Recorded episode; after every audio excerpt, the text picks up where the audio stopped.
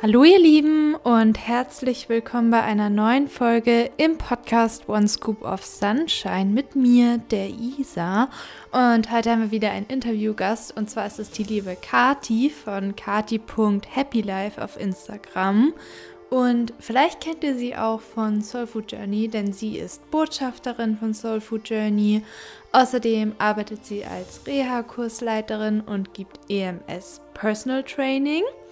Und ja, overall ist sie einfach eine super liebe, lustige, tolle Person. Ich glaube, ihr werdet sie mögen. Sie ist wie ein Sonnenschein, ein Regenbogen, das Licht meines Lebens. Nein, Spaß, ich übertreibe. Aber auf jeden Fall mag ich sie sehr gern. Sie gehört so ein bisschen zu unserer kleinen Gang mit Simona, ähm, Saskia, ja, Kati eben und mir. Und ja, deswegen ist es Zeit, es ist an der Zeit, dass sie jetzt endlich hier in den Podcast kommt. Ich hoffe, ihr könnt wieder viel daraus gewinnen und damit starten wir jetzt direkt in die Folge.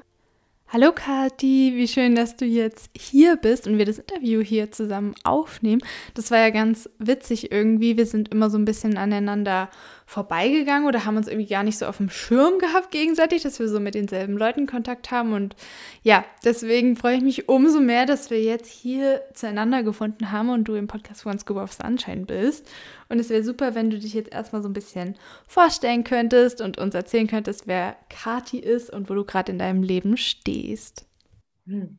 Ja, danke schön für die Einladung. Ähm, ich habe ja auch schon lange darauf gewartet und freue mich, dass wir jetzt zusammengefunden haben. Und ich habe mich letztens auch immer noch, ich habe mich gefragt, wieso, habe ich dir auch geschrieben, wieso wir uns irgendwie gar nicht so über den Weg gelaufen sind. Also das finde ich schon irgendwie mhm. komisch. Aber besser später als nie. Ähm, deswegen genau. schön, dass ich jetzt hier bin.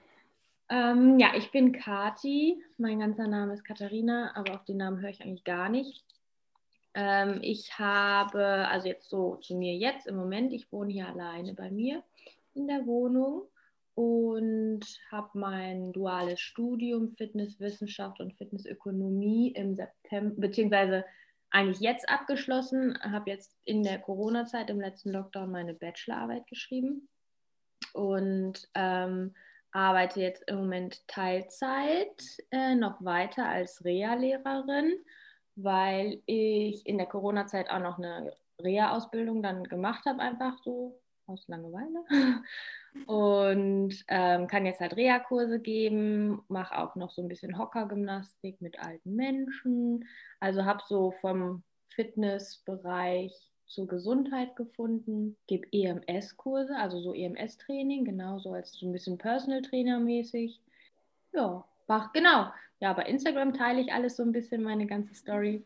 Ähm, deswegen, ja, wo stehe ich mit beiden Beinen? Habe ich dir ja gerade schon gesagt. Vielleicht so ein bisschen in der Matsche. ähm, also noch nicht so ganz fest auf dem Boden.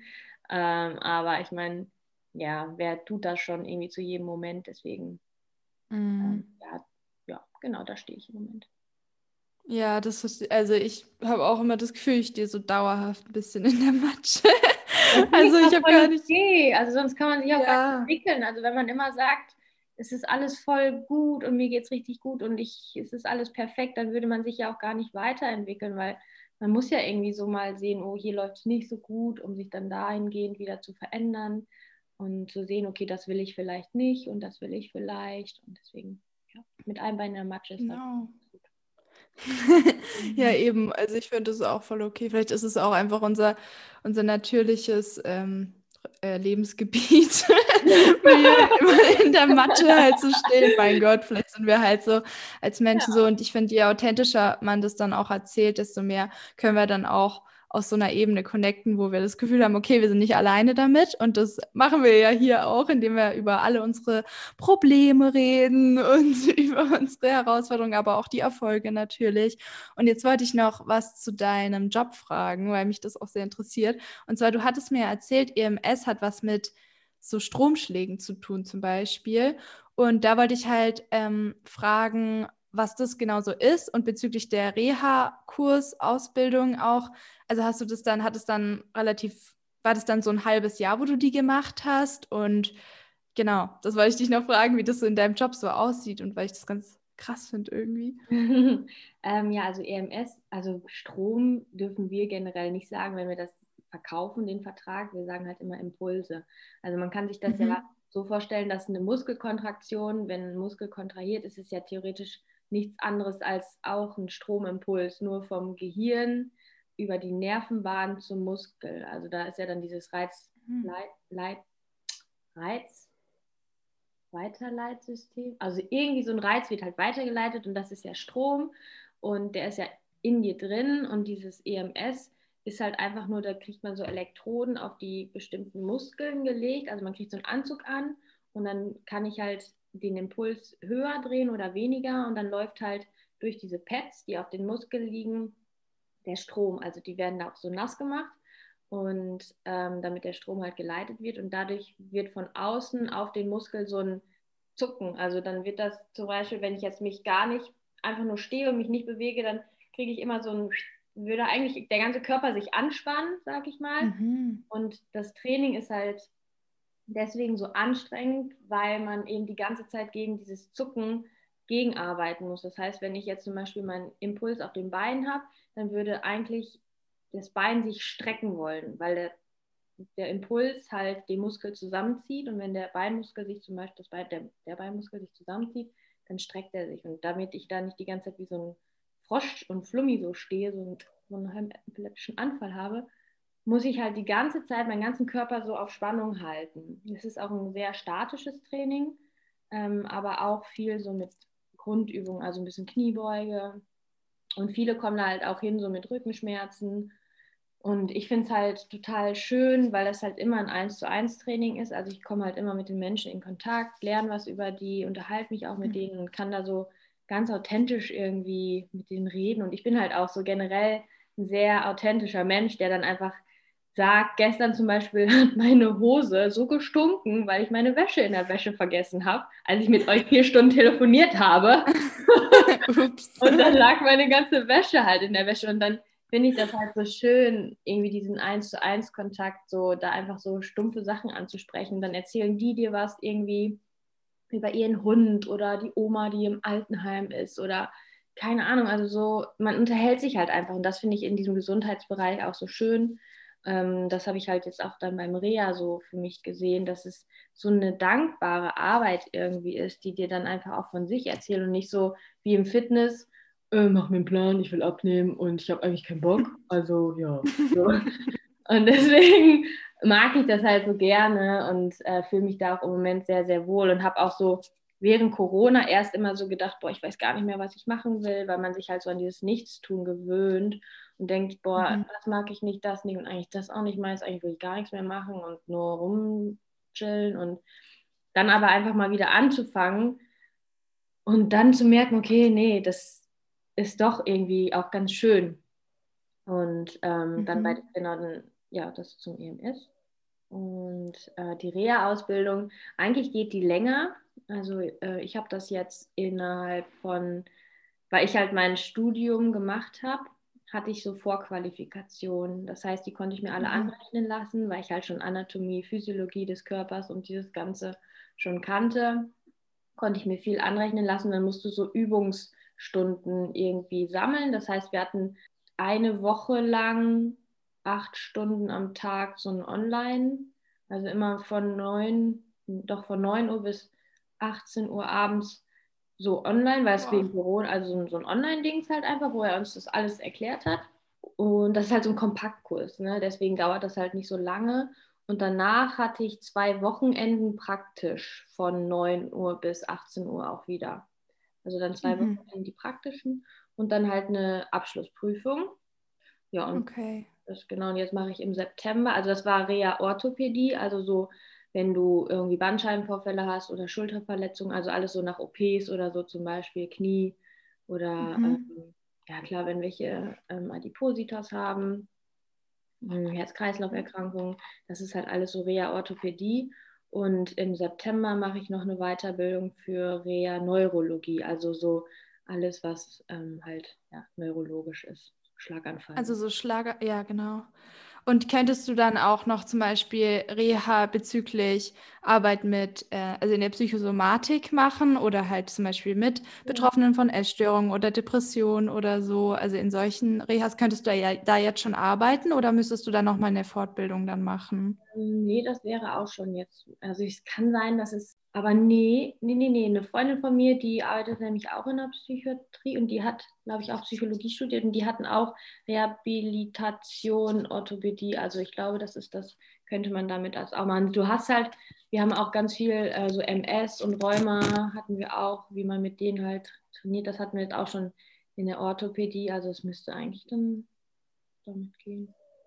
Voll gut, weil ich will, ich will ja im Herbst eben Bewegung und Ernährung auch studieren und ich finde das halt voll, weil ich das auch so wie du festgestellt habe, auch durch meine Gruppentherapie jetzt, gut, das ist jetzt ähm, eine Psychotherapie, aber dass halt da die Leute irgendwie in den Raum reinkommen und dann ist wie so ein Switch, der sich umlegt und auf einmal sind sie so ehrlich und offen und authentisch und meine Mutter arbeitet ja als Kosmetikerin, die sagt das aber auch, dass es bei ihr auch so ist oder bei vielen Friseuren, dass die Leute da halt sich so entspannen runterkommen und das finde ich total schön und das möchte ich auch unbedingt halt irgendwie haben, diese, diese Kommunikation oder auch die Mutter von meiner Freundin ist Physio, da ist es auch so, nur da ist es mit der Zeit immer so eine Sache, weil die halt so eine Begrenzung auch haben.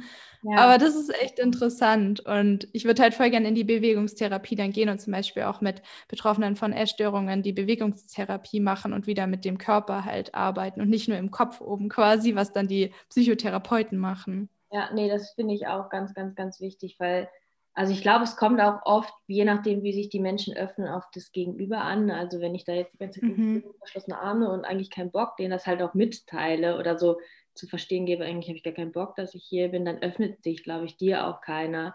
Aber ich glaube so ja. generell, wenn man zeigt, so hey, du bist hier willkommen und äh, ich helfe dir und ich mache was Gutes, ich, ich tue dir auch was Gutes und dann öffnen die sich auch. Und das finde ich halt auch in diesem Bereich schön und ähm, ich finde das auch toll, dass du dann da so deinen Weg findest, glaube ich. Und ich glaube, das ist halt auch so dieser Prozess, dass man nicht immer zu jedem Zeitpunkt das meint, das, das zu machen, was ich jetzt ein Leben lang machen möchte, sondern einfach zu sagen, okay, ich probiere das jetzt mal aus. Zum Beispiel, ich habe immer gesagt, Reha, also als ich in der Fitnesszeit war, zum Beispiel habe ich gesagt, Reha, boah, was ist das denn für ein Blödsinn, das ist doch voll langweilig und bringt doch gar nichts und die sollen an die Gewichte und also weißt du, da hatte ich einfach ein anderes Bewusstsein, aber dadurch, dass ich dann ja. den Weg gegangen bin, bin ich irgendwie in Kontakt mit Reha gekommen und bin ja auch über Fitness so, ja, dann auch weg von Fitness, also da einfach die Wege zu gehen und dann zu merken, oh wow, ich bin plötzlich irgendwo anders und dass sich immer wieder Türen öffnen und nicht irgendwie zu denken, das, was ich jetzt mache, ist das, was ich mein ganzes Leben lang mache und mein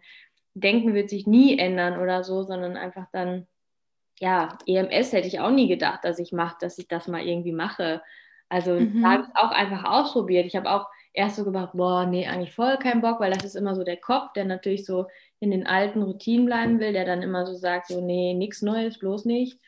Und dann ja. sagen, okay, ich guck mal, was das vielleicht ist. Habe da irgendwie zwei, drei Stunden gegeben und habe gedacht, ach, irgendwie ist das ja auch ganz interessant. Und da mhm. ja, im Weg zu stehen, immer mit dem Kopf, das war, das glaube ich, auch ganz wichtig. Und wenn du jetzt dann auch sagst, Bewegungstherapie, probiere ich einfach mal aus. Mhm. Weißt, weißt du ja wahrscheinlich auch nicht, ob das jetzt ähm, das Beste irgendwie ist und es aber trotzdem auszuprobieren, finde ich dann auch echt schön. Ja, genau, ich dachte halt auch durch die Gruppentherapie, da machen wir oft diese bewegungstherapeutischen ähm, Dinge auch, wie zum Beispiel ähm, Trauma and Tension Release Exercises oder halt so ein paar diese Atemsachen oder halt so ein paar Aspekte irgendwie, die ich total toll fand, um mehr in den Körper zu kommen. Klangschalentherapie machen wir da auch, also immer am Ende mit der Klangschale.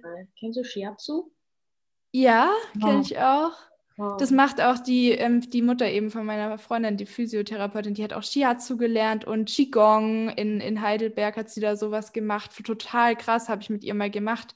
Man denkt immer, wenn man so sich langsam bewegt, dass das ja gar nicht anstrengend ist. Aber wenn man dann zum Beispiel die Arme mal so auseinanderstreckt und dann die Hände wirklich ähm, in einem rechten Winkel so nach oben biegen muss. Das ist schon anstrengend und das beansprucht schon auch ganz schön die Sehnen und das alles. Also ich finde das alles so interessant irgendwie und das möchte ich halt unbedingt auch dann lernen. Finde es voll cool, dass du das auch so machst. Und du hast halt auch so eine, ich, ich liebe halt deine Art, auch so eine witzige, offene Art. Also das kann ich mir schon vorstellen, dass die Leute dann sagen, okay, die laber ich mal voll, die wirkt ja. sympathisch und empfänglich. Und dann geht es halt los mit dem Redeschwall. Also das ist. Ich glaube, mein, mein mein Mund ist oft schneller als mein Kopf, wo ich dann denke, scheiße, nee, ja, ja, genau. Und das ist dann echt irgendwie ganz witzig. Und dann trauen sich die Leute auch, wenn sie auch merken, dass, ja. dass du ihnen zuhörst. Und jetzt, wenn wir jetzt nochmal auf deine Geschichte so ein bisschen eingehen, vielleicht kannst du das so ein bisschen erzählen, wie so die letzten Jahre für dich waren, wie das alles auch hinsichtlich deiner Essstörung abgelaufen ist, wo du jetzt stehst, dass die Zuhörer auch hier vielleicht dich noch ein bisschen besser kennenlernen können. ZuhörerInnen, sorry. ähm, ja, also ich habe vor, ich fange jetzt mal ein bisschen hinten an. Ähm, ich glaube, jetzt sind es mittlerweile zwölf, ja, so zwölf Jahre oder ja, doch, lassen äh, zehn, zehn Jahre sein, wo es so mit meiner Essstörung anfing. Ähm, also so akut auf jeden Fall. Mm, so mit dem Gewicht und so Probleme hatte ich vorher immer schon. Also ich habe mich immer schon irgendwie im Körper nicht wirklich wohl gefühlt. War dann in diesen zehn Jahren in zwei Kliniken. Oh mein Gott. Kennst du das, wenn Fliegen so voll vors Fenster und dann so richtig so. Ja. ähm, ja, und ähm, dann waren, war ich in zwei Kliniken. Waren wir in zwei Kliniken? Sorry. Oh. Problem. ich bin auch immer so äh, schnell abgelenkt und irgendwie. Dann genau. Ja. Und die, das war aber eher so immer Gewichtszunahme, also wo ich dann immer sehr viel einfach nur mit Gewichtszunahme konfrontiert wurde und habe dann vor zwei Jahren, also es ist jetzt wirklich schnell Durchlauf, aber vor zwei Jahren ähm, bin ich dann auf das Coaching von Kira gestoßen, weil ich da wirklich für mich so ähm, ich habe davor schon Podcasts gehört, ich habe Bücher gelesen, ich habe ähm, die Rusu gemacht bei Laura Seiler und war aber irgendwie nie wahrscheinlich, oder jetzt rückblickend würde ich sagen, war ich halt nie vom Kopf her so, so weit, dass ich da irgendwas von in mich hineinlassen könnte, weil ich mir einfach so über meine ganzen Konstrukte, Glaubenssätze irgendwie nicht so bewusst war und immer so an der Oberfläche gekratzt habe, halt, hab, weil halt jeder gesagt hat, ja, isst einfach mehr, du musst zunehmen und das kann doch nicht so schwer sein, bla bla bla. Und wenn dir das halt die ganze Zeit gesagt wird, denkst du da halt auch die ganze Zeit, okay, es funktioniert aber nicht und keine Ahnung wieso, das heißt, ich bin einfach zu doof dafür.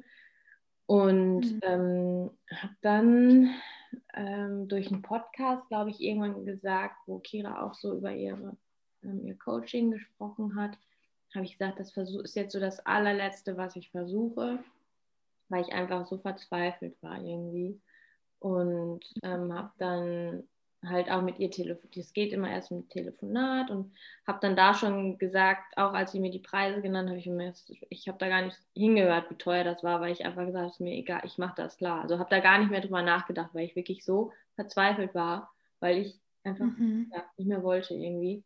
Genau, dann habe ich das Coaching gemacht und habe währenddessen für mich so gesagt, okay, das, was ich jetzt hier lerne, das das mache ich einfach mal bei Instagram. Auch so, um einfach mir so ein Versprechen zu geben, so dass ich das zeigen möchte, dass man das, dass ich mich verändere und so, mhm. weißt du, wie ich das meine? Also, dass ich so ja. den, wenn, wenn ich den nicht zeige, dass sich was verändert, dann ja, ist es ja auch irgendwie doof. Deswegen habe ich das für mich dann so gesagt, okay, dann teile ich das jetzt und da hat das so mit Instagram dann auch angefangen. Und das war wirklich so für mich der Anfang. Ähm, Vom Ende. Spaß. ja, jetzt ist es jetzt ist vorbei mit mir. Jetzt also, ist eh egal. Nein, aber so auf jeden Fall der Anfang, dass ich einfach mal zu mir zurückgekommen bin. Ich war früher halt oder vor diesem Coaching halt so leer irgendwie, so hatte gar keine mhm. Freude mehr am Leben, weil sich alles nur noch um das Essen, Nicht-Essen, Zunahme, Abnehmen, Zahlen, Kontrolle, Kalorien zählen, also nur darum gedreht hat. Und natürlich ist das dann im Kopf hat man kein Empfängnis mehr für irgendwas anderes. Das heißt, ich habe nicht mehr gelacht, ich habe, meine Familie war mir irgendwie scheißegal und so voll, eigentlich nicht ich. Ich mir gar nicht vorstellen, weil du bist so ein herzlicher Mensch, wie ja. das dann da war.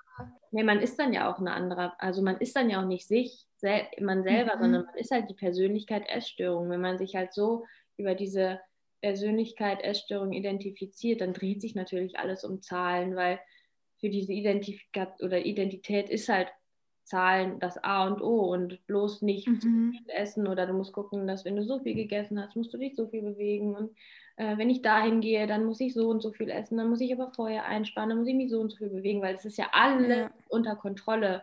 also es war, es ist halt nicht so, dass ein Coaching dir jetzt sagt, ist das und das und das und nach den acht Wochen bist du geheilt und es ist alles gut, sondern es sind wirklich acht Wochen Tieftauchen einfach erstmal so mhm. aufräumen im Kopf. Und danach kannst du gar nicht mehr anders als weiterzumachen, weil dir ist so viel bewusst geworden, im Kopf ist so viel passiert, dass man dann halt irgendwie ja anfängt, damit zu arbeiten. Und das war dann jetzt vor zwei Jahren genau. Und in den zwei Jahren ähm, ja, habe ich halt Instagram weitergemacht auf jeden Fall. Es ist eigentlich gar nicht so viel passiert, außer dass ich mich von meinem Freund getrennt habe. ähm, das ist schon eine große Sache eigentlich. Ja, also es war schon, ja, es war schon, ja, weil wir waren auch sehr lange zusammen und er war halt auch so in der ganzen Phase so mit mir zusammen und hat mich unterstützt und ich konnte immer mit ihm reden und wenn das natürlich plötzlich weg ist, bei meiner Familie kann man das irgendwie nicht oder da geht das halt irgendwie nicht so. Die verstehen es einfach nicht, weil da so dieses, das ist mein Kind und das ja. muss zunehmen und das, die können es halt nicht verstehen. Und er war halt immer so, ja. hat einfach alles verstanden. Aber ne, jetzt hast du ja auch neue Freunde, also uns. und wir verstehen dich ja auch. Ja. Und ich meine, wir können ja deinen Freund zumindest in dem Aspekt ersetzen. Ja, das macht ja auf jeden Fall sehr gut, auf jeden Fall. genau, aber an sich würde ich sagen, dass das auch nochmal sehr wichtig für mich war, was ich jetzt auch gerade so zum Anfang gesagt habe, dass es immer irgendwie weitergeht. Also so, egal welche ja. Tür sich irgendwie schließt, wenn man da, da kann man so viel immer wieder für sich rausnehmen und jetzt einfach auch für mich mal so alleine zu sein, das weiß ich, dass das ein blinder Fleck von mir war, dass ich mir nie so bewusst bin, dass ich Schwierigkeiten habe, alleine zu sein. Und das ist auch immer noch schwierig, weil ich dann sehr schnell so in diesen Fluchtmechanismus komme, dass ich irgendwie dann, sobald ich länger alleine bin, so, okay, jetzt muss ich hier raus. Also dann irgendwie, weil ich mich nicht mhm. so hier beschäftigen kann oder es sei denn, ich ja, streich dann meine ganze Wohnung, was ich dann gemacht habe oder räume alles um oder irgendwie sowas. Äh. Okay, also ist es für dich dann einfach schwierig, so mit dir zu, zu sitzen quasi und dann kommen diese Gefühle hoch, die du vielleicht eher so wegschieben möchtest? Ja. Oder wie ist das, wie fühlt sich das dann für dich an mit dem Alleine sein? Ja, also so dieses Sitzen generell ist für mich noch im Kopf so wie ähm, verlorene Zeit. Also das merke ich dann mhm. auch wirklich, dass ich dann immer denke oder dass ich dann so extrem in diesen anderen Anteil switche, der halt sagt, du musst dich jetzt bewegen, du kannst doch hier nicht einfach rumsitzen und du kannst in der Zeit so viel machen oder spazieren gehen, Sport machen, Kalorien verbrennen, irgendwie so. Also das, da bin ich dann ganz schnell drin. Mhm. Ähm, und dieses Sitzen ist halt für mich gleich sehr schnell oft faul sein und so, okay. da verbinde ich mich schnell mit meinem alten, vergangenen Ich, das so mit, mit Nichtstun gleichen, ja, fülligen Körper, sag ich mal, irgendwie verbindet und das natürlich auf gar keinen Fall wieder will und dann gleich denkt, oh, jetzt muss ich aber was machen, damit ich da dieses Gefühl halt verdränge und das bloß nicht wieder so kommt. Und ja, das sind halt so abgespeicherte Muster, die halt immer weiterlaufen, sag ich mal, solange ich da nicht mal mich vom Gegenteil überzeuge oder beweise, nicht überzeuge, weil wissen kann man ja viel, aber indem ich dann einfach mal sage, boah, ich sitze jetzt hier einfach mal. So. Ja, das war doch gestern auch so mit Netflix dann am Nachmittag, ja. wo du dann gesagt ja. hast, ich schaue das jetzt, ich chill ja. mich jetzt dahin und dann mache ich alleine mein Netflix und chill und habe einfach meine. Ne? Also es ist ja es ist falsch an. Es hat sich, es war 16 Uhr und ich denke mir so, ich kann doch jetzt Netflix gucken, was ist das denn so? Und, ja. Aber es muss auch einfach mal sein, weil ich wirklich gemerkt habe, ich war müde, ich war fertig, ich keine Ahnung. Genau, und je öfter man das, finde ich, auch macht, desto mehr kann das Gehirn das dann auch schon auch so als sicher abspeichern oder vielleicht die Assoziation ein bisschen lockern zumindest, dass das dann nicht automatisch bedeutet, okay, jetzt nimmt man voll zu und man ist faul und dann wird man so und so von anderen angesehen oder man sieht sich selber dann so und so, weil das ist halt auch voll stressig, finde ich dann, wenn man, weil man ist wie so sein eigener Antreiber mit der Peitsche in der Hand, so mach, mach, go, go, hustle, hustle und das habe ich auch echt, ich auch lange dran gearbeitet, das abzulegen, dass ich nicht immer produktiv sein muss, um irgendwie weiß ich nicht, was zu sein oder geliebt zu werden oder mich selber einfach, mögen zu können. Einfach auch welche Überzeugungen dahinter stecken, weil wenn ich ja nicht mal in diesen Schmerz reingehe, wird mir ja auch nie bewusst, was ich wirklich darüber denke, über faul sein. Oder für mich ist so Netflix, wenn ich Netflix den ganzen Tag gucke, das sind so diese, die sich den ganzen Tag verschotten, alles dunkel machen und da einfach mal zu merken, so, okay, ich habe eine Ablehnung gegen den gegenüber, aber muss ich ja gar nicht. Also warum? Mhm. Wenn sie das halt machen wollen, dann ja. dürfen die das doch machen. Also es ist doch scheißegal, irgendwie so. Dieses, den inneren faulen Netflix-Schauer, aber der ist ja nicht faul, den inneren abgeschotteten Netflix-Schauer in sich umarmen, embracen, weil den haben wir alle in uns und er ist, ist absolut okay. berechtigt. Ja, ja, genau. Und wenn du jetzt das mit dem Coaching auch gesagt hast und der Ruso und das alles, weil du dann ja dich wirklich mit den Glaubenssätzen allem so das erste Mal vielleicht oder ja wieder mal auseinandergesetzt hast, wie, was, was ist da so rausgekommen für dich? Also, was hast du so festgestellt? Sind so diese Kernglaubenssätze oder auch dann diese Auslöser von dem Symptom Essstörung in e emotionaler Hinsicht? Hm, also bei mir ist es ganz stark das Verkehrtsein. Also ich bin verkehrt, ich bin falsch, bin nicht gut genug, trägt, glaube ich, jeder zu einem gewissen Anteil, ja, ich will jetzt nicht jeder sagen, aber viele, glaube ich, so in sich. Das ist mir halt, das, oder diese Begegnung dann halt mit diesem inneren Kind, dass dieses Ich bin nicht gut genug oder ich bin verkehrt, eben dieses, diese kleine Karte irgendwie aus dem Kindergarten vielleicht ist ähm, das erstmal zu verstehen, dass nicht ich das bin, sondern irgendein Teil in mir. Da habe ich halt durch diese innere Kindarbeit in der Rusu auch zum Beispiel, dass man das einfach mal, dass man eine, jede Zeit eine Chance hat für eine neue Kindheit, also dass ich das immer wieder heilen darf und dass das nicht so in ja so oder so ist und so für immer so sein muss, sondern dass man einfach mal sagt, dieses kleine Kind, das hatte damals einfach keine andere Möglichkeit, um so um alles auf sich zu beziehen, weil es eben nicht diesen, ähm, wie heißt das, reflektierenden Anteil hatte, dass wenn die Mutter geschimpft hat oder die Kindergärtnerin irgendwie dich ja beschimpft hat oder so, hatte das Kind nicht die Möglichkeit zu sagen, nicht ich bin falsch, sondern mhm. die Erzieherin ähm, ja, will irgendwie verlangt was anderes oder hat auch ihre eigenen Glaubenssätze irgendwie, wie sie meint, dass ja. ein Kind sein muss. Aber das heißt ja nicht, dass es gleich, dass ich falsch bin, und das mhm. war für mich so sehr transformierend, sag ich mal, dass ich das verstanden habe. Klar ist das nicht, dass wenn man sich das einmal anguckt, oh, jetzt weiß ich das, okay, jetzt mache ich alles anders. So ist es halt auch nicht, sondern dass man da einfach schon mal hingeguckt hat und das versteht, dass dieser Anteil ähm, in einem lebt, äh, aber dass man nicht dieser Anteil, sag ich mal, ist. Und dann versteht man auch vielleicht, was einem diese Kontrolle zum Beispiel über alles gibt. Also wenn man so ein starkes Kontrollverhalten hat, so Kalorienzählen, Sport und so weiter, dass man einfach so versteht, okay, das kommt aus diesem Anteil, der irgendwie versucht, jemand zu sein, weil man dann auch aus diesem Anteil mhm. heraus so aus der Gesellschaft lernt, dünne Körper sind schöne Körper, schlanke Frauen sind immer liebenswert, dass man dann natürlich so ein Kontrollverhalten entwickelt, ähm, wenn man glaubt, okay, so wie ich eigentlich bin, bin ich verkehrt und dann dünne Frauen sind schöne Frauen, okay, dann, dann mache ich jetzt ganz viel Sport, kontrolliere mein Essverhalten ja. und dann glaubt dieser Anteil natürlich, okay, wenn ich das schaffe, dann bin ich wieder mehr wert. Ja, dadurch verdeckt man, glaube ich, so oder ja, oder schüttet man diesen eigentlichen Anteil oder eigentliches Sein immer mehr zu mit ich muss ja. dies, ich muss das. Aber es ist ja nicht weg. Das habe ich mir dann auch ganz oft gesagt, dass dieser Anteil ja nicht weg ist und ich den neu erfinden muss, sondern einfach die ganzen Schichten irgendwie angucken kann, um dann halt da so zurückzukommen. Genau, sich dann, meine Therapeutin sagt auch immer, wie so eine, eine Zwiebel immer Schicht für Schicht abnehmen und mehr und mehr zum Kern zu kommen. Und der, der Kern ist ja auch oft das Kinder-Ich.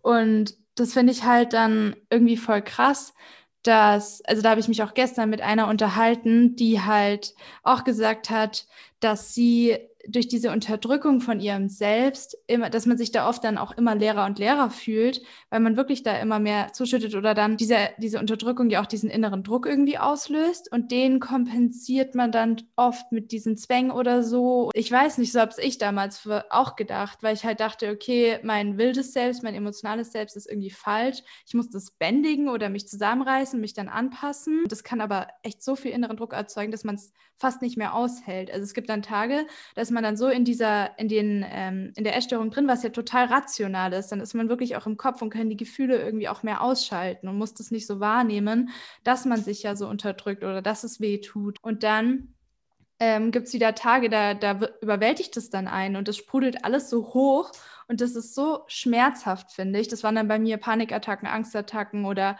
Nervenzusammenbrüche Und das ist halt, das ist eigentlich das Schlimmste, finde ich. Also so zu leben war für mich irgendwann auch gar nicht mehr auszuhalten und auch nicht nachhaltig und langfristig möglich, weil erstens Erstörung natürlich, also körperlicher Zerfall.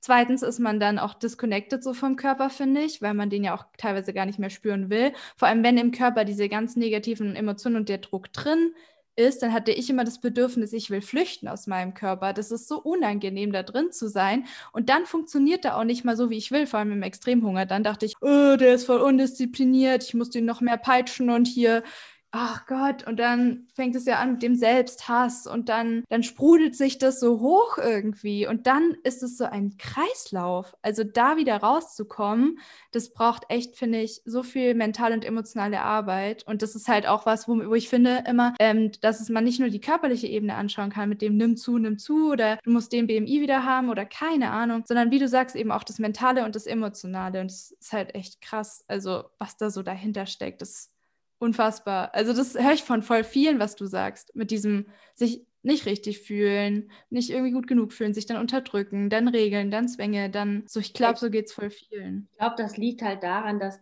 der Körper der einzige oder das einzige Mittel ist, um etwas kontrollieren zu können.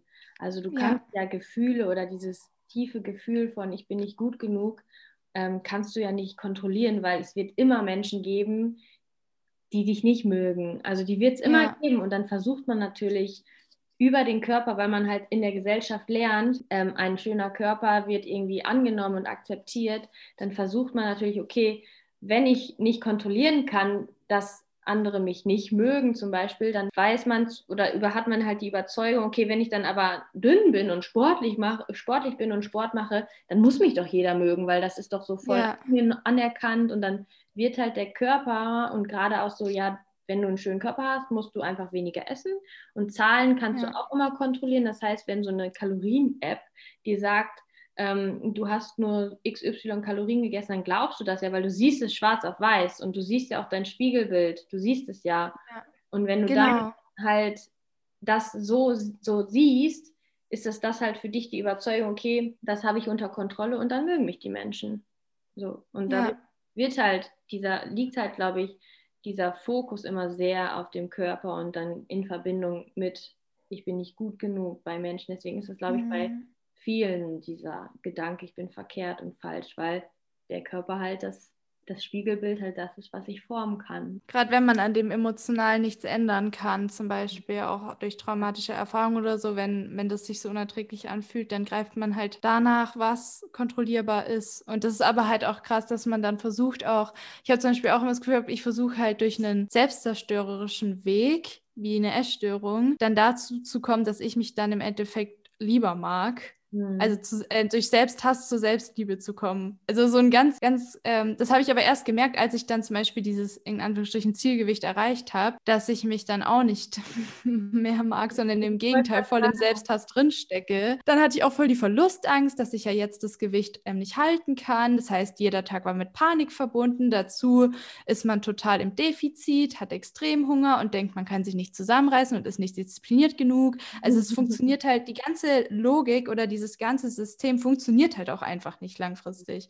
Und selbst wenn man sich noch so denkt, ich bin die Ausnahme, bei meinem Körper wird es funktionieren, das dachte ich nämlich immer. Ich glaube, ich bin diszipliniert genug, die anderen sind halt nicht diszipliniert genug, deswegen schaffen die das nicht. Ich bin da irgendwie besser, ich, ich kann mich da zusammenreißen, ich bin ja so ein sturer Mensch. Null funktioniert das, man kann noch so stur sein und eine mentale Kraft haben. Mein, äh, mein Körper, mein Freund verarscht mich gerade wieder, wie ich gestikuliere.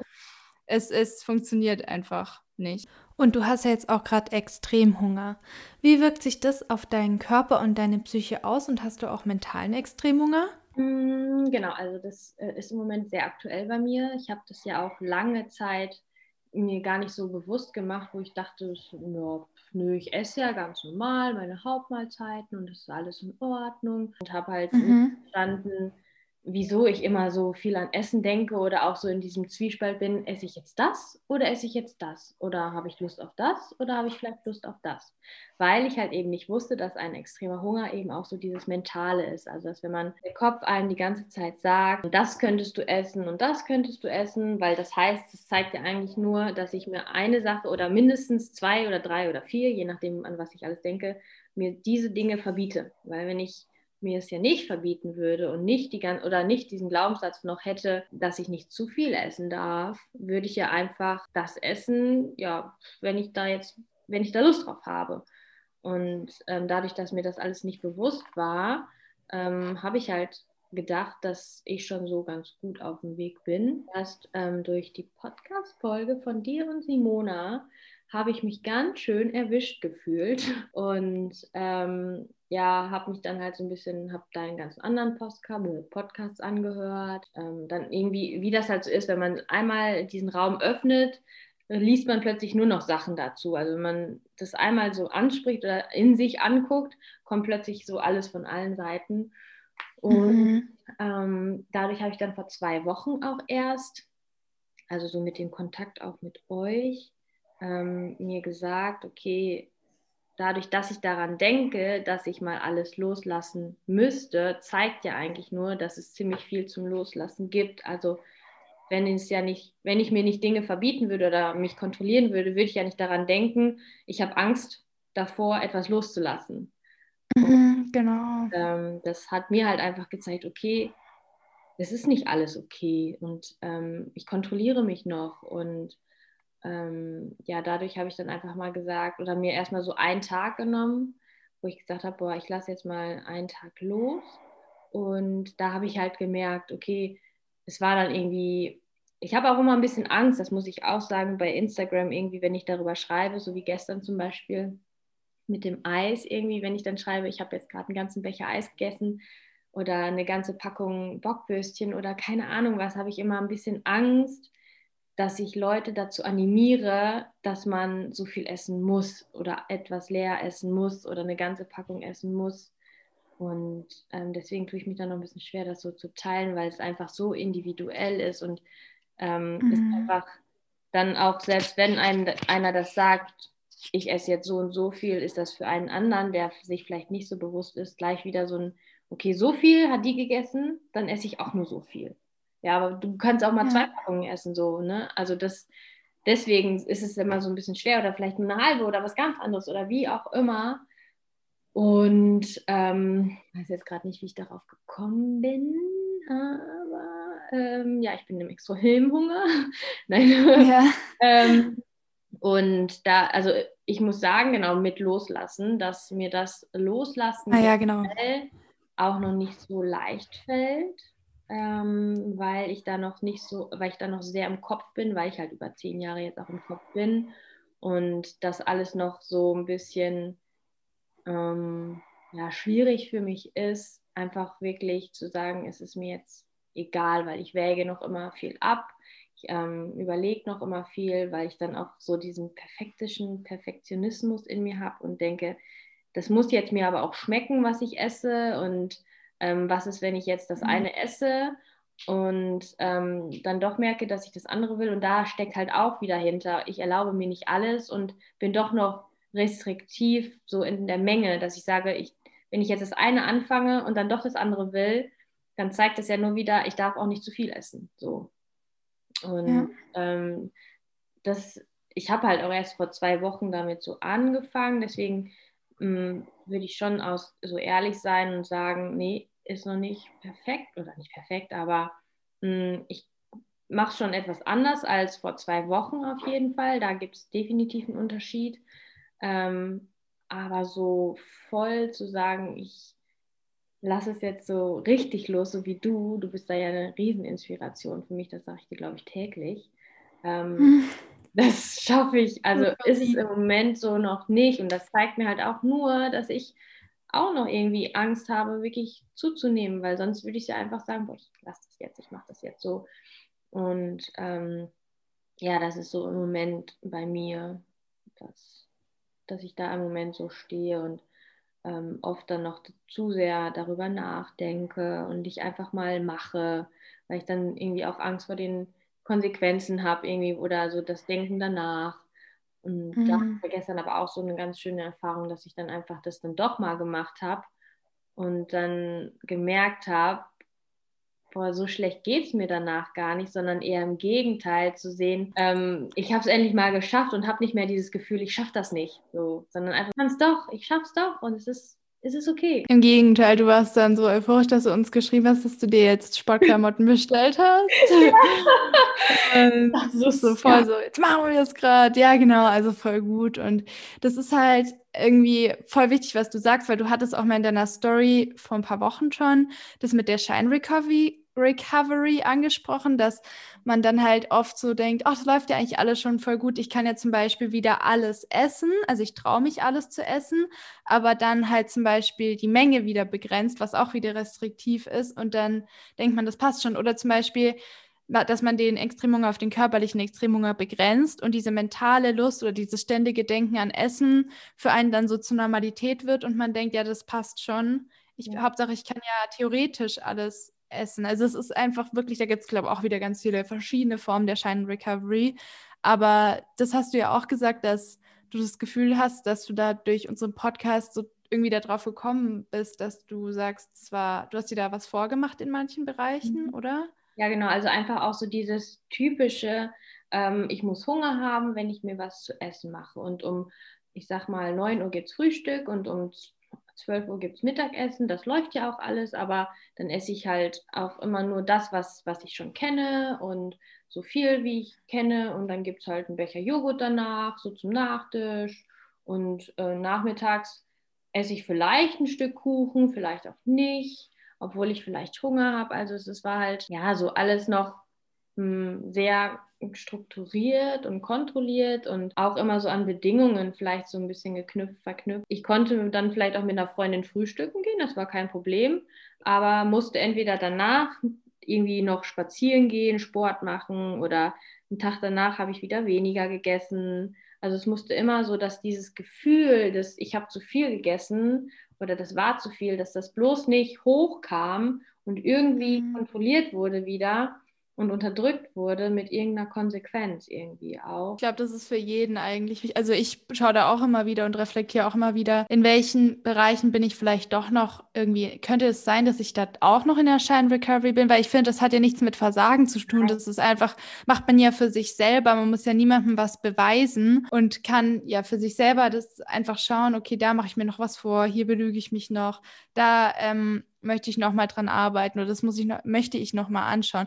Weil wenn da noch was da ist, dann zeigt es ja, finde ich, einem auch immer so ein bisschen emotional gesehen, okay, das, da ist noch was nicht gelöst, sonst bräuchtest du das vielleicht auch nicht. Mit dem Kontrollieren oder diesen paar Regeln oder so, da ist noch so eine, so eine Sache, die dich noch dazu bringt. Also sowas für mich jetzt. Mit dem Emotionalen, da wollte ich jetzt auch noch was fragen, jetzt ist es aber wieder weg durch die ganzen anderen Sachen.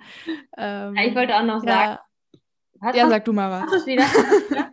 Okay, ne, weil ich wollte nur sagen, es ist ja auch nicht ohne Grund unterbewusst, diese ganzen Mechanismen, weil die wollen natürlich nicht, dass wir die entdecken oder sehen, weil für die, also für diese unterbewussten Mechanismen, sind, die denken ja, dass sie unser Überleben sichern und die wollen ja nur unser Bestes. Und ja. wenn sie auffliegen würden, empfinden wir natürlich Schmerz. Also wenn die merken, scheiße, ich glaube, die hat mich entdeckt, dann kommt gleich so entweder Angst, also ähm, mhm. Angst vor etwas oder so ein, ja, so ein, so ein schlechtes Gefühl, wodurch wir wieder irgendwie Kompensationsmechanismen entwickeln, weil die wollen natürlich nicht entdeckt werden, weil wir eines Tages zum Beispiel als kleines Kind eben geschlussfolgert haben, wenn wir so und so sind, dann ist unser Überleben in Gefahr irgendwie. Ja. Und ähm, ich glaube, das, das ist halt auch einfach, deswegen sollte man sich nicht verurteilen, wenn man so immer mal wieder blinde Flecken entdeckt oder so eine Shine Recovery oder sowas, sondern einfach zu sagen, okay, wow, da ist noch was, herzlichen Glückwunsch. Kann man sich dann auch irgendwie wieder noch weiterentwickeln und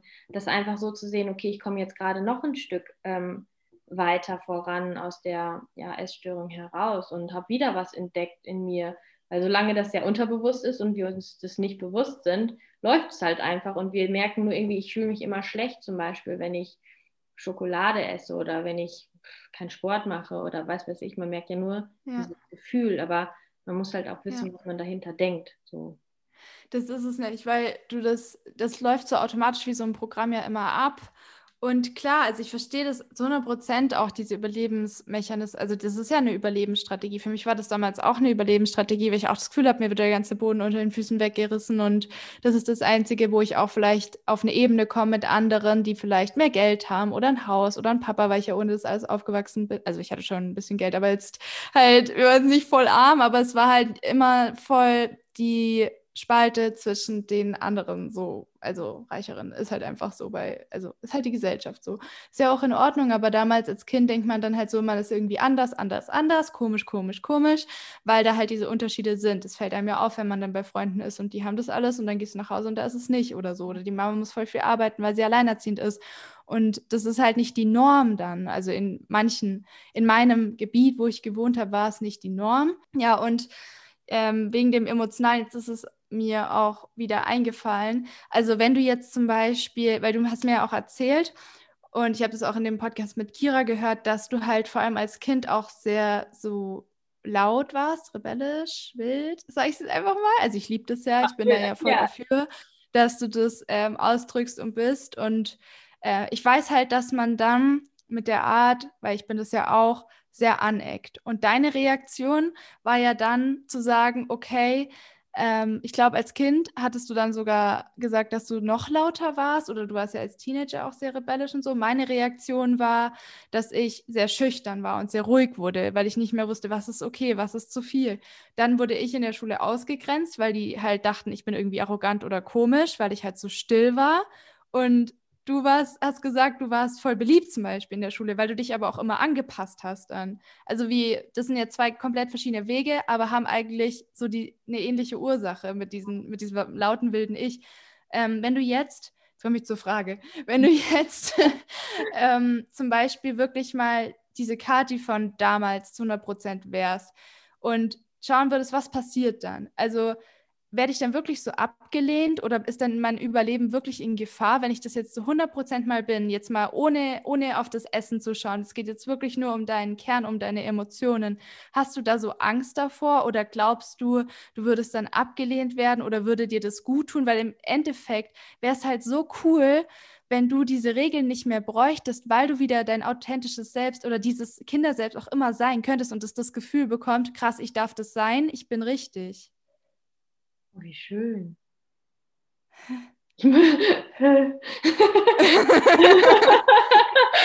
ähm, voll klar. Also ich muss das gerade erstmal auf mich wirken lassen.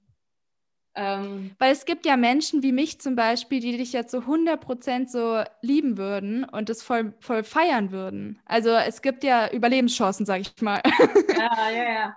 Ähm, also meinst du jetzt mit dem, mit dem Ich, so das Kindergarten-Ich? Ja, oder? Oder meinst ja, du? die, genau, die, weil als Kind sind wir ja so dieses natürliche Ich, wie es halt geboren wird. Und dann kommen halt die Leute und sagen zum Beispiel, wenn man sehr laut und wild ist, nicht so laut oder reiß dich zusammen, das ist zu viel. Sei doch mal wie der und der, der ist ja voll ruhig und das ist ja in der Gesellschaft besser angesehen als irgendwie Wut und Wildheit und laut sein. Hm. Sowas meine ich. Ja, und dann unterdrückt man.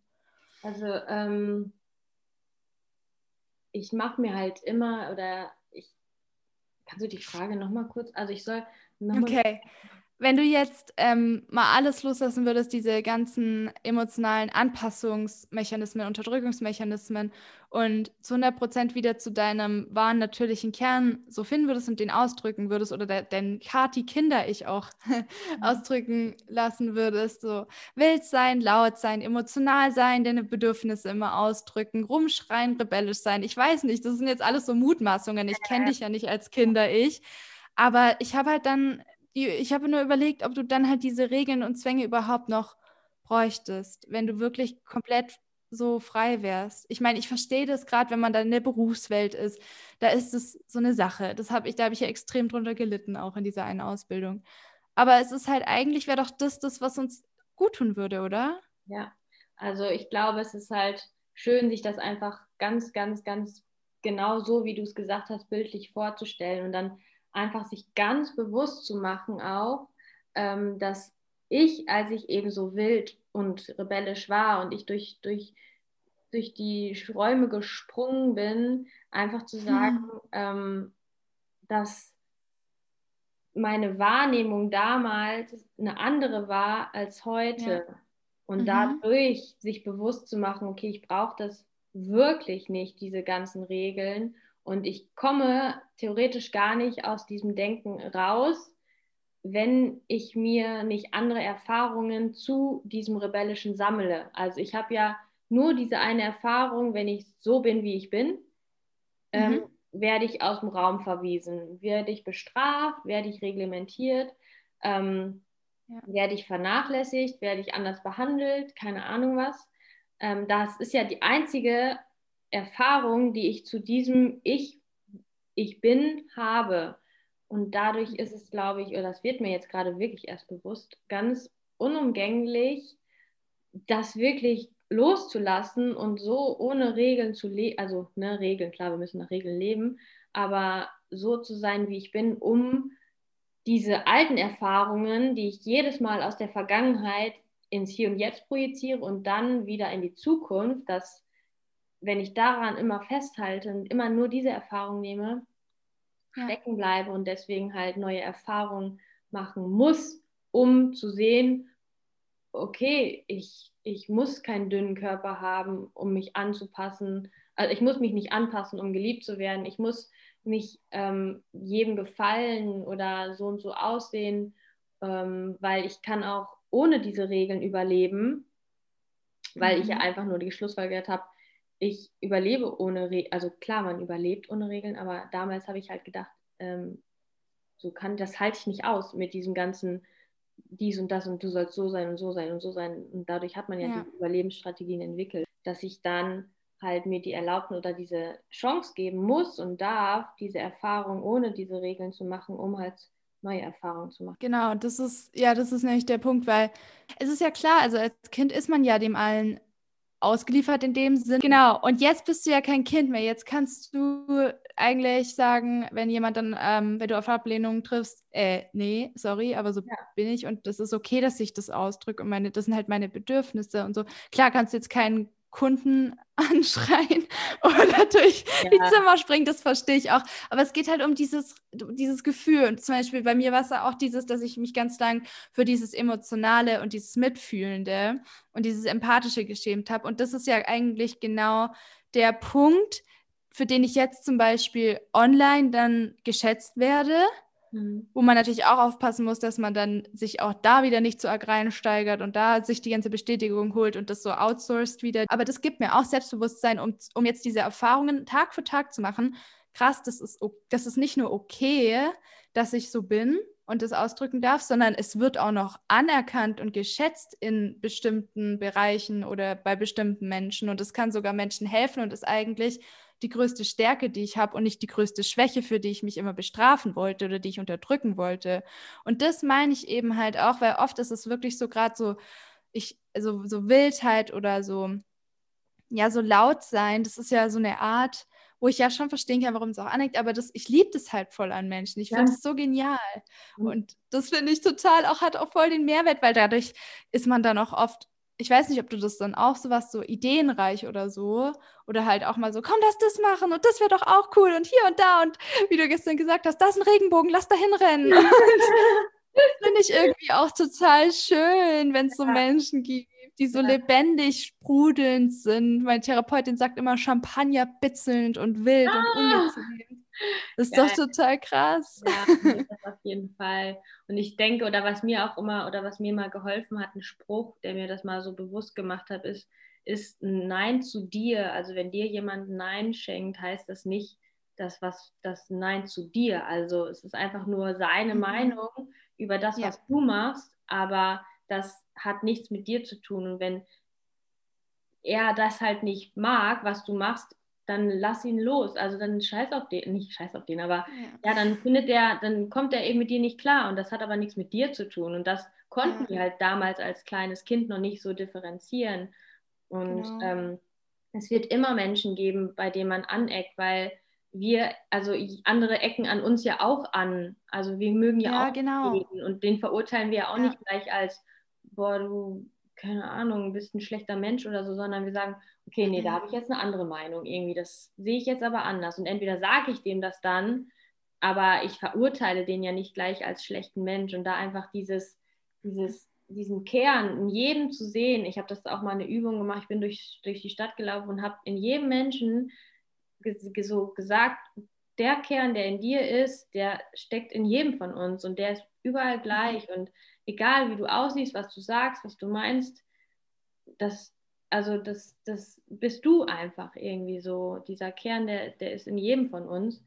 Und ähm, ja, man ist halt selber zu sich immer ein bisschen anders, aber deswegen finde ich das eine schöne Übung, die du jetzt gerade so in den Raum geworfen hast, die vielleicht jeder einfach mal machen kann oder sich darüber bewusst werden zu können oder darüber nachzudenken, welche Regeln diese, man diesem kleinen Kind eben auferlegt hat und ob mhm. er die mhm. heute wirklich noch braucht. Und ja, weil wir sperren es ja dadurch ein, so ein bisschen. Ja, genau. Sich dadurch bewusst zu machen, ähm, dass ich da loslassen muss, um neue Erfahrungen zu machen, um diesem Kind vielleicht auch zu beweisen, du bist frei. Ich habe dir jetzt hier den Schlüssel gegeben, du kannst aus deinem Gefängnis rauskommen, weil ja. äh, die Zeit ist vorbei. Also ja. es ist ja so. Du und selbst überlebt. So. Ja. Ja, genau. Und selbst wenn dann nochmal, wenn du es dann ausprobierst und dann kommen negative Erfahrungen, dann ist es, wie du sagst, dann kann man ja wirklich wieder sagen, okay, der Mensch, für den war ich jetzt einfach nicht das, was er braucht. Und das ist in Ordnung. Und dann ist er halt oder sie auch nicht das, was ich gerade brauche. Dann passen wir halt nicht zwei Puzzleteile, die gerade nicht zusammenpassen und sich nichts gegen, also gegenseitig geben können. Mhm. Passt ja. Und dann gibt es andere Menschen, die feiern dich dann für genau die Punkte. Das habe ich auch durch das Mobbing gelernt, weil ich hatte ja dann einen Schulwechsel nach München und in der alten Schule so wurde ich für Sachen verurteilt, wo ich dann in der anderen Schule für gefeiert wurde, wo mir dann erstmal klar geworden ist, krass, es ist wirklich eine Sache der Perspektive und es liegt nie an dir dir, dein Wert wird nie in Zweifel gestellt oder in Frage gestellt. Nie. Der ist immer gleich groß und immer gleich toll. Und das ist, fand ich total wichtig, die, das auch so zu sehen oder mal anzuerkennen, dass wir immer super wertvoll sind und toll. Und das, was ich halt garantieren kann, ist, dass je also ich habe festgestellt, je authentischer ich wurde, desto weniger ich mir dachte, ich muss eine Rolle spielen, mich anpassen, desto weniger habe ich diese Essstörung gebraucht ja. oder andere Süchte. Ja. Weil desto weniger musste ich diese unterdrückten Gefühle irgendwie drinnen behalten oder kompensieren oder mich wegsperren oder hatte das Gefühl, ich bin falsch, weil ja, das haben diese positiven Erlebnisse echt viel geholfen. Ich glaube auch, also seit oder das merke ich seit den zwei Jahren auch, man geht, man kommt anders in einen Raum und dadurch wirkt man ja auch schon anders, weil als ich so ja. in dieser Essstörung war, da war ich ja verschlossen, da waren meine Augen leer wie sonst was und ich habe gar nichts ausgestrahlt irgendwie und ja, ich glaube, ich auch nicht.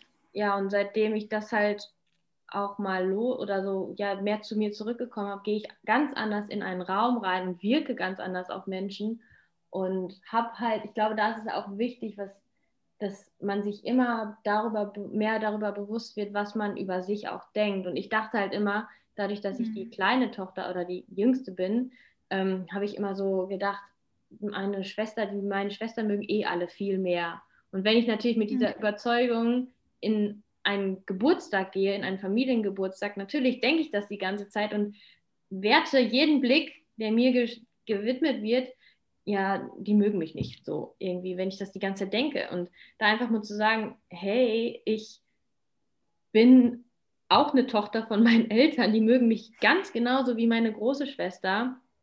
Und einfach mal mit diesem anderen Bewusstsein in den, in, in den Raum zu gehen, wenn jetzt zum Beispiel ein Familientag, Familiengeburtstag oder so ist, hat mir auch sehr, sehr, sehr geholfen. Einfach nicht mehr dieses, diese Überzeugung von sich zu haben und das zu 100 Prozent zu glauben, ich genüge nicht, ich bin nichts wert, ich bin verkehrt, ähm, da einfach mal so schon mal einfach anders zu denken, auch wenn man sich vielleicht noch nicht 100 Prozent glaubt, aber es ist einfach mal zu denken, ich bin wirklich, also es ist wahr, dass ich genauso geliebt werde wie meine Schwester da. Es gibt keinen, also es ist so. so. Ja, kein Zweifel. Das ist ja. wirklich alles ja so im Kopf oder man steigert sich dann so rein, dass es sich so real anfühlt. Ja dass man wirklich davon absolut äh, überzeugt ist, dass man irgendwie echt weniger wert ist. Aber da kann man sich wirklich viele positive Erfahrungen auch teils erschaffen und teilweise auch Erfahrungen mit einer anderen Perspektive sehen, um dann zu erkennen, dass es einfach wirklich nicht die Wahrheit ist. Und das kann ich, kann ich jedem garantieren, der jetzt zuhört, weil, wie du sagst, wir haben alle denselben Kern, wir haben alle denselben Wert Und das ist absolut wichtig, nochmal festzustellen, weil es ist auch komplett lächerlich zu sagen, da ist der ist weniger wert, die ist weniger wert, weil sie schlechter in Mathe ist oder einen schlechteren mhm eine blödere Durchschnittszahl von ihrem Abitur hat oder gar kein Abitur hat. Das ist völliger Bullshit, weil es gibt so viele Aspekte eines Charakters wie Empathie oder so, der in der Schule gar nicht bewertet werden kann. Und in der Schule zum Beispiel ist es ja auch so eine Sache, da wird halt bewertet auch, wie gut kannst du lernen, wie gut kannst du funktionieren. Ich habe das System auch nur irgendwann gelernt für mich zu nutzen, damit ich gute Noten habe, weil ich halt eine Strategie entwickelt habe. Das ist alles. Das hat nichts mit Intelligenz zu tun oder dass ich besser oder schlechter bin. Das wollte ich nochmal feststellen, so als Beispiel. Und wenn du jetzt ähm, so in die nahe Zukunft blickst, weil wir wollen ja immer auch im Moment bleiben und so und im Hier und Jetzt, aber wenn du so sagst, okay, was möchtest du dir zum Beispiel für die nächsten Jahre erschaffen oder manifestieren oder in dein Leben ziehen? Was wäre dir so, was wären so deine Träume aktuell? Also aktuell ähm, träume ich von einer Familie. Also ist, ich träume davon, weil ich aber auch weiß, im Moment wäre es noch nicht so weit.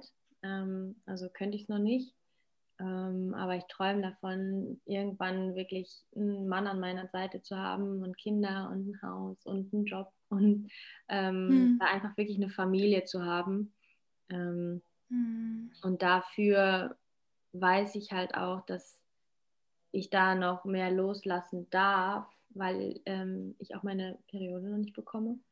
Und deswegen sage mhm. ich halt, das im Moment, also auch wenn es sich richtig anfühlen mag für den Kopf, weil ich sage ja auch, habe euch ja auch schon immer mal gesagt, manchmal fühle ich mich so, ich bin noch gar nicht, also mein Körper ist so, so alles gut, also ich ist gesund, ich ernähre den und es ist doch alles in Ordnung, aber wenn da halt solche offensichtlichen Symptome sind, sich darauf einfach auch zu verlassen und das nicht so zu hinterfragen, ähm, weil der Körper weiß es halt besser. Wenn alles in Ordnung wäre, würde ich meine Periode kriegen.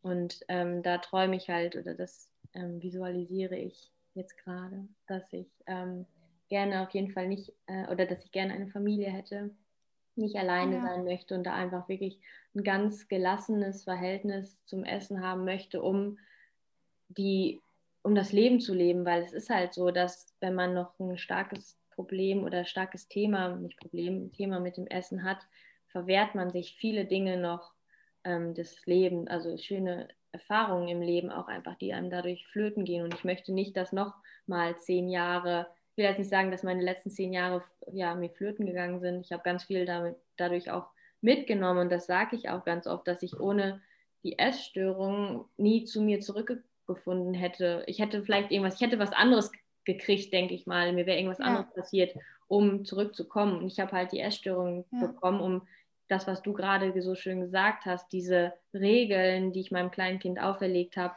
mir bewusst zu machen. Und mhm. dadurch das, bin ich halt durch die Essstörung hindurch wieder zu mir zurückgekommen und oder bin noch nicht zu mir zurückgekommen, aber ich mhm. weiß, dass mich die Essstörung mit den ganzen Ängsten und äh, Zweifeln dahin zurückführen wird, dass wenn ich da durchgehe, durch die Ängste und so, dass ich dann dahinter, glaube ich, ein sehr befreites Leben wieder führen kann und ähm, ja. ohne Regeln leben kann und dann auch eine Familie haben kann und mit Freunden lachen, weil das mhm. merke ich auch. Ich konnte nicht lachen. Also Lachen war für mich so, sowas ungefähr. Oh. So, aber oh, das kann ich mir gar nicht vorstellen. Ja, lachst so. Ich, ich konnte über nichts, es war irgendwie, es hat mich alles nicht berührt irgendwie, weil alles, was ich an ja. was gedacht habe, war die nächste Mahlzeit oder oh ja. Gott, wenn ich dann jetzt was essen muss und uh, ja, so. voll der Wahn, ja. Und ähm, ja, das ist so mein Traum für die Zukunft. Ja, und das, da denken wir einfach ganz viel dran, dann, dann kommt es auch und da freue ich mich schon drauf. Ich meine, ähm, Simon und äh, Saskia sind da ja auch gerade dran, der Periode, und das schaffen wir einfach zusammen. Und dann haben wir irgendwann lauter kleine Katis und Saskias und ja. Simonas und Isas, die zusammen ja, rumrennen. Wir brauchen erst einmal einen Partner. genau. Und da äh, die kleine Kathi und die Isa, die brüllen nur und rennen von Raum zu Raum und springen rum und, und chasen Regenbogen und Wir regen oh ja, das Kinder dazu an. Los, kloppt euch, ja, macht euch fest. Ja, ja, sei wild, drück deine Gefühle aus. Ist doch egal, was die anderen sagen. Sperr dein inneres Kind nicht weg. Ich weiß, du bist ja. noch ein Kind und weiß nicht, was es bedeutet, aber. Nein. Ja, ja ich werde es auf jeden Fall auch unterstützen, so die natürliche Art von meinen Kindern, aber klar, wie du sagst, ein paar Regeln sind schon ja, auch sinnvoll. Ja. Die sind ja auch zum Eigenschutz. Und wenn man das dann auch Kindern oder Menschen erklärt, warum diese Regeln Sinn machen, ich meine, Erstörungsregeln machen ja, finde ich, keinen Sinn. Aber Nein. so normale Regeln wie, fass nicht die Herdplatte an, das macht natürlich schon Sinn. Und da bin ich auch völlig dafür. Und dann erklärt man das halt und dann, ja, finde ich, macht es auch mehr Sinn.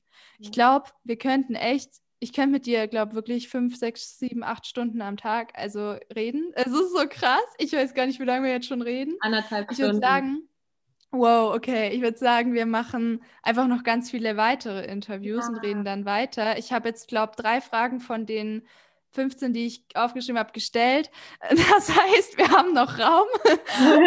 Aber es, ja, es kommt ja auch noch vielleicht bald dann was Neues, ne? Ja, genau, stimmt. Weil es ist halt einfach so, so interessant und wir sind so auf einer Wellenlänge und dann ist man so im Flow und dann will ich es auch nicht unterbrechen und sagen, stopp, ich habe noch diese fünf Fragen auf meiner Liste, die muss ich unbedingt abarbeiten. Das ist ja voll bescheuert. Dann machen wir einfach noch weitere Interviews. Es war mega schön. Vielen Dank, dass du hier im Podcast bist und auch Ja. hoffentlich bleibst und wieder und wieder bist, weil du bist so eine inspirierende Persönlichkeit und ich kann sagen, ich liebe rebellische, wilde, lustige Menschen. Also, aber du musst es auch nicht sein. Wenn du das mal nicht bist, dann akzeptiere ich dich auch, weil ich liebe dich so wie du bist und oh. unconditional love oh, und ja. also da oh, keine, ich mache da keine Erwartungen an dich oder so. Sei einfach wie du sein möchtest in jedem Moment. Und manchmal ist man wild, manchmal ist man ruhig. Das ist ja total. Wir sind ja so schwingende Wesen, sagt meine Therapeutin immer. Und wenn wir uns schwingen lassen dann tut es auch gut, finde ich.